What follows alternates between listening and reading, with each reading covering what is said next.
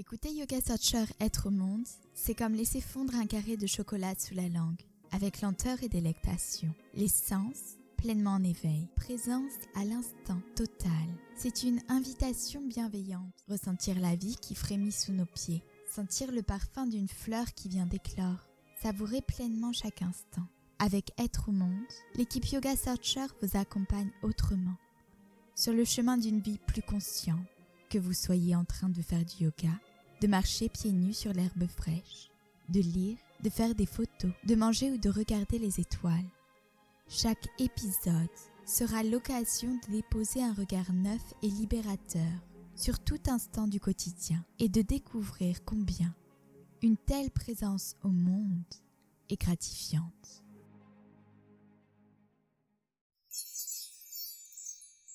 Bonjour, bienvenue. Je suis ravie aujourd'hui d'accueillir Nicolas pour ce nouvel épisode du podcast. Et on va pouvoir échanger notamment sur la terre-mère, sur sa beauté, sur sa richesse et sur une association qui est nommée Reforest Action où Nicolas va pouvoir nous en dire un petit peu plus. Bonjour Nicolas. Bonjour Alice et bonjour à toutes et tous. Merci d'être présent aujourd'hui. Je t'invite tout d'abord à te présenter, à nous dire qui tu es, que fais-tu dans la vie. Alors, je m'appelle Nicolas Blin, euh, je travaille depuis 7 ans pour Reforest Action. Euh, on en reparlera, mais en, quelques mots, c'est une, donc une entreprise sociale qui a pour mission de restaurer des forêts en France et dans le monde, dans 24 pays, pour agir en faveur du, climat et de la biodiversité. Et mes centres d'intérêt, c'est évidemment la nature, euh, le partage humain, l'art, le sport, et puis euh, un aspect spirituel aussi, parce que je crois que c'est quelque chose de, transcendant et quelque chose qui, qui nous relie euh, au vivant, à nous-mêmes et aux autres. Donc le, transcendant, le spirituel fait le lien avec toutes ces composantes de, de ma vie. Là, je viens de découvrir un nouvel aspect, donc le côté artistique quelle partie de l'art t'intéresse et sur le sport également? J'ai fait un temps euh, pas mal de photos. J'ai pas mal de photos, euh, à la fois en urbain et en, nature. C'est quelque chose que, j'aime beaucoup. Euh, la peinture également, sans, être un, grand spécialiste de la peinture, je reste admiratif de la façon dont notamment la lumière peut être retranscrite, partagée. Certains tableaux de Rembrandt notamment me, peuvent me bluffer. Et puis, euh, j'aime beaucoup aussi la littérature. voilà, j'ai humblement euh, écrit quelques poèmes et, j'aime beaucoup aussi les, romans. C'est une façon, je crois, beaucoup de, de voyager, de découvrir le monde aussi. je me suis relancée dans la poésie quantique euh, ces derniers mois, justement durant la période de confinement, pour revenir à, cette source littéraire, à cet art des mots et c'est vrai que juste se reconnecter à une petite page de poème, ça fait tellement du bien. Un petit souffle de vent frais, du moins pour ma part. Et ouais, et, parfois ce sont des quelques vers comme ça qui viennent nous parler en fait, qui viennent résonner et, dont on pourrait peut-être avoir besoin ou, que l'univers peut nous envoyer aussi en, clin d'œil par rapport à, un moment ou, à, un cap à, prendre dans, nos vies. Donc, euh, la poésie est, à la fois euh, euh, une super compagnie et parfois conseillère aussi. Euh, pour répondre à l'autre partie de ta question sur l'aspect sport, alors je crois que Yoga Searcher, vous, avez évidemment un ancrage à Osgore et, j'ai pratiqué le surf pas mal à l'époque, notamment dans le sud-ouest, et c'est vrai qu'il y, a une dimension hyper énergisante aussi, évidemment, avec la houle qui, qui, qui nous vient de, de, la mer, un contact avec le vent et puis aussi finalement cette, cette connexion à cette énergie quand on épouse l'énergie de la vague et que et qu'on avance avec elle. Ouais, le surf j'aime beaucoup. Et puis euh, quelque chose qui me tient aussi beaucoup à cœur, c'est la randonnée, que ce soit la randonnée en montagne avec de l'alpinisme notamment, et de la randonnée aussi euh, euh, à travers à travers bois, à travers forêt. Et ce qui est chouette, notamment dans cette dimension de randonnée, c'est qu'il y, a, plusieurs, choses qui nous, qui nous relient. Quand on est encordé, notamment sur un glacier par exemple, ou même sur un chemin de randonnée, on est quelque part ensemble avec des amis, des proches, de la famille ou des gens qu'on rencontre comme ça sur, sur les chemins. Donc on est à la fois ensemble, on partage ce moment euh, d'émerveillement face à, face à la beauté des montagnes et en même temps, quand on marche, on chemine, euh, il y a une intériorité. Donc euh, parfois on partage, on rigole et puis de temps en temps on se retrouve aussi face à, soi-même, avec soi-même et on, peut méditer tout en marchant sur la beauté de la nature. Et même quand on arrive quelque part au, sommet, donc là on, contemple, on partage, on casse la croûte, et puis, puis on redescend, mais pour, euh, pour, mieux, pour mieux repartir vers d'autres sommets. Il y a un proverbe tibétain d'ailleurs à, ce sujet que j'aime beaucoup qui dit Lorsqu'on est arrivé en haut de la montagne, lorsque tu es arrivé en haut de la montagne, continue de grimper finalement, un, sommet n'est pas, n'est pas une, un achèvement en soi, quelque part. Hein. Et le premier, la première personne à être arrivée au sommet de l'Everest, Sir Edmund Hillary, disait également uh, It's not the mountain we conquer, but ourselves. Ce n'est pas la montagne que l'on conquiert, mais nous-mêmes. Et au fond, c'est pas tant une vraie conquête, mais c'est plus une découverte, un apprentissage je crois que la montagne, la randonnée, mettre un pied devant l'autre, ensemble et parfois aussi seul, c'est aussi quelque part euh, un peu notre chemin de vie, quoi. Waouh, c'est une très très belle introduction à travers euh, la découverte de ces centres d'intérêt tournés vers soi, vers l'extérieur, vers la nature, vers le corps. C'est très beau. Merci. Alors, déjà pour commencer, je suis curieuse justement d'avoir euh, un peu plus euh, de ta sagesse sur ce rapport avec la terre, avec les arbres. Est-ce que tu peux me parler un petit peu de la communication entre les arbres et les humains? Alors c'est un, un, sujet très vaste et extrêmement, extrêmement riche.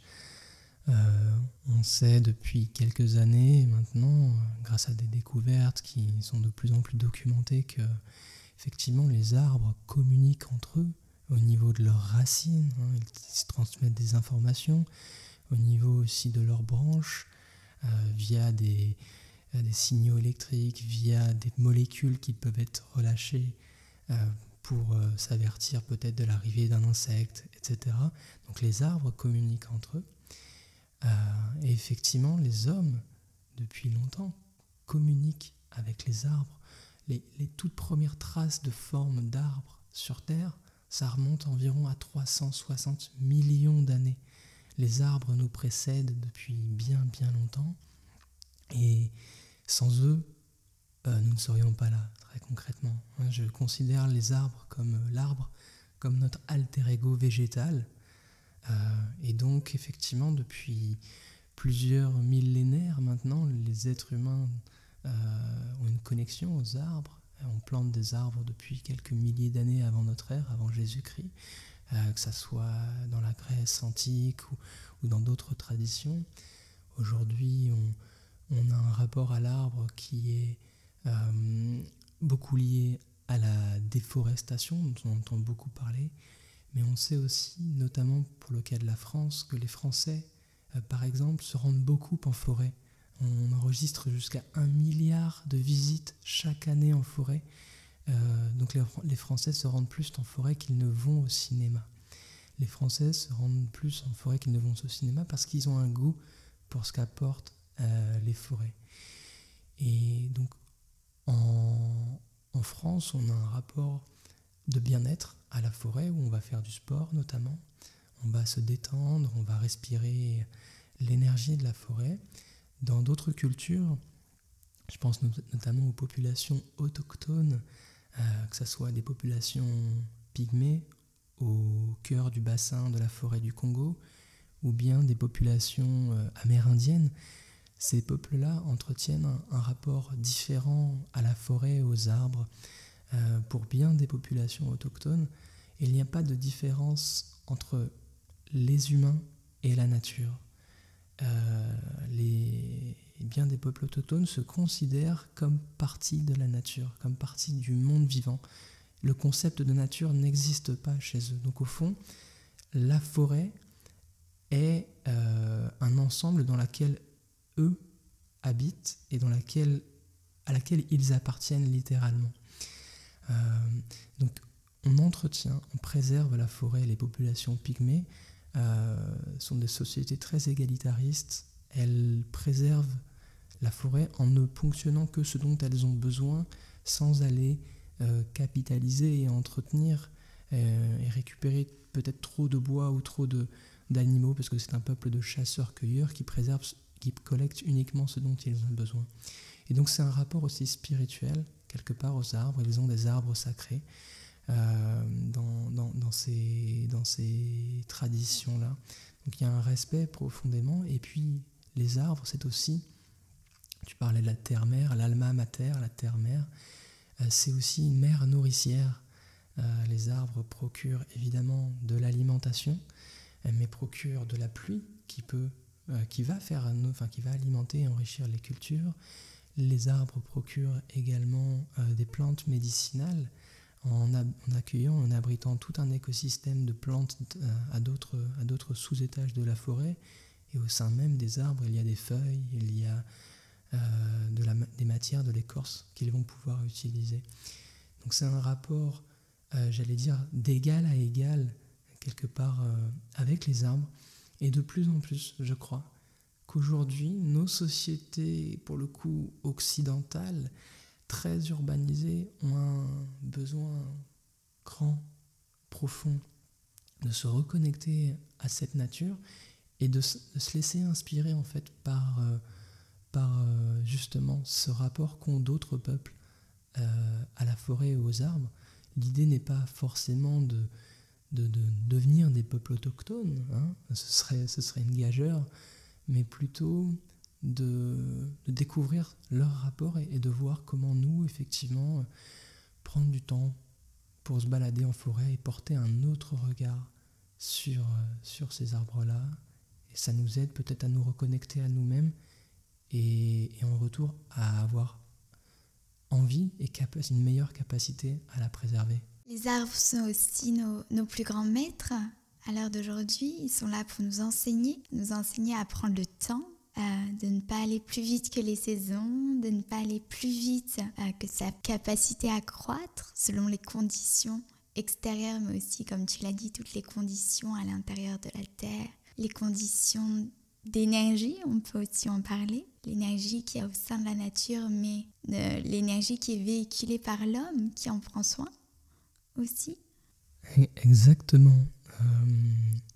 lorsque tu as commencé ta phrase en disant les arbres ont, matière à nous enseigner, j'ai tout de suite pensé, en fait, peut-être que c'est une énergie qui est passée entre toi et moi, mais j'ai pensé à cette notion qui a, que tu as évoquée dans ta deuxième partie de phrase, le temps.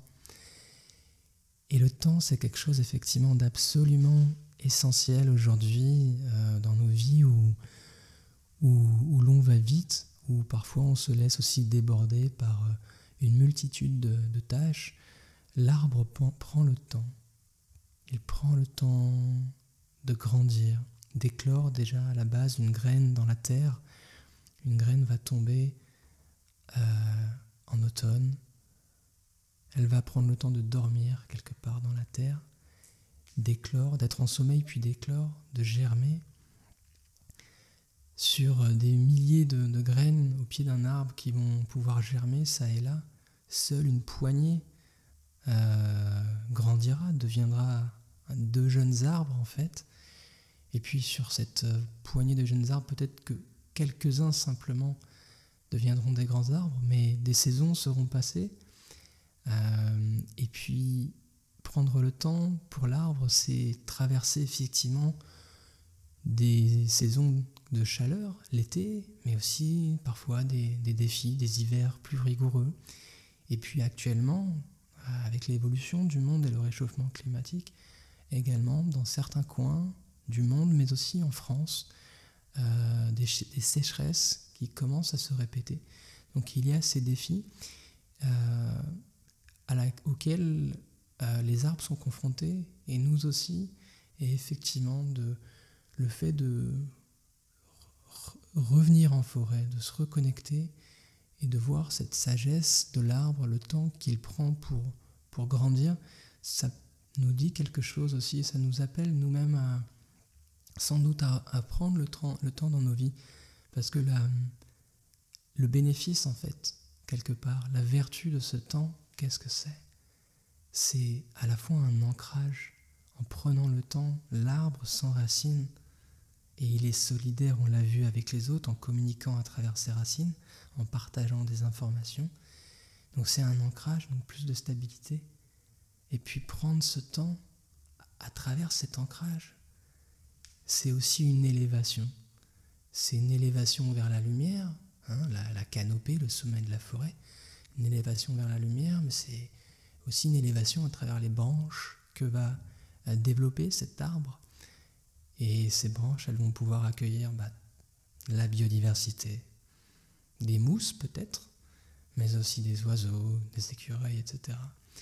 Et donc, le bénéfice, la vertu de ce temps, je crois qu'on le retrouve nous aussi, peut-être en, en, faisant parfois du tri dans nos vies et en décidant de s'ancrer sur des choses plus essentielles pour pouvoir grandir, s'élever nous-mêmes intérieurement, s'élever dans nos vies en gagnant en maturité et en pouvant justement euh, mieux accueillir parfois les aléas de la vie et en pouvant aussi mieux se connecter à travers des branches dans des projets personnels, familiaux, amicaux, mais aussi des projets, pourquoi pas, d'engagement sociaux, environnemental. C'est une très belle image, l'image des branches et justement de ces différents pôles dans nos vies. Où est-ce qu'on s'investit, à quelle intensité? C'est très beau ça me ramène à une image de liberté de l'art et une notion euh, que, que j'aimerais un petit peu découvrir avec toi, c'est la notion des droits de la nature. Peux-tu m'en dire un peu plus sur ces droits de la nature à l'heure actuelle? Est-ce qu'ils sont respectés? Est-ce qu'ils sont préservés?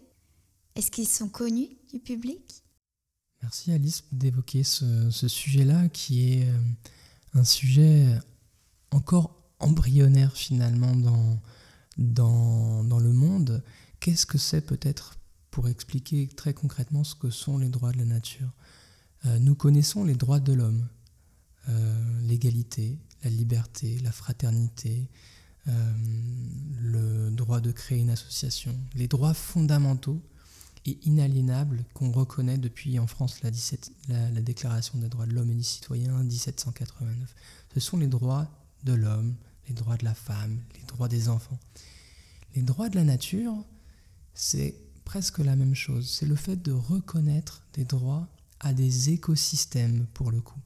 On reconnaît des droits à des forêts, à des glaciers, à des rivières, la rivière Gange par exemple, la rivière Wangani euh, en, Nouvelle-Zélande. Euh, l'idée est quoi? L'idée est de dire que ces écosystèmes euh, nous préexistent et qu'au fond, pour assurer leur euh, rôle dans la, fonction, la fonction dans l'évolution de la Terre, la Terre est un, grand, un, immense organisme qui interagit avec les, les forêts qui, qui, génèrent euh, de l'oxygène, qui stockent du carbone, qui régulent le cycle du climat. Bref, chaque écosystème a une fonction interdépendante. Les abeilles vont polliniser. Tous ces écosystèmes interagissent au quotidien. Donc pour permettre en fait à ces écosystèmes de vivre et de prospérer depuis des millions d'années et de faire en sorte qu'ils continuent ce grand cycle de la vie, l'idée est de reconnaître cette existence. Ce n'est pas l'homme qui finalement donne des droits à la nature, mais de reconnaître que c'est ces écosystèmes, de les accueillir, et sans eux, nous ne serions rien. Donc cette reconnaissance, elle est d'abord philosophique, éthique, de se dire, ok, ces écosystèmes ont une valeur intrinsèque, ils ont, ils ont le droit d'exister pour eux-mêmes et pas simplement pour l'utilité qu'ils procurent à, l'homme et au, au bien-être, parce qu'effectivement, euh, on est, on est ici dans une salle où il y a un parquet en bois, les écosystèmes nous fournissent des, des bénéfices au quotidien, mais intrinsèquement, les écosystèmes ont le droit d'exister. Donc il y a cette idée j'allais dire éthique, philosophique, qu'ils ont des droits, ces écosystèmes ont des droits, et que demain, et c'est une marche qui commence à être de plus en plus, à se développer dans le monde, on va pour le coup les reconnaître officiellement, juridiquement, Donc des pays comme aux États-Unis, en Nouvelle-Zélande, en Inde, en Équateur, euh, commencent à, donc, à reconnaître dans leur euh, système juridique, que ce soit dans une constitution ou dans des lois, les droits de ces écosystèmes-là. Et donc ça permet de mieux les protéger en engageant des actions en justice euh, pour mieux défendre les droits de ces écosystèmes. C'est quelque chose qui est complémentaire au droit actuel de l'environnement, mais qui va plus loin parce que ça nous fait philosophiquement concevoir le monde différemment.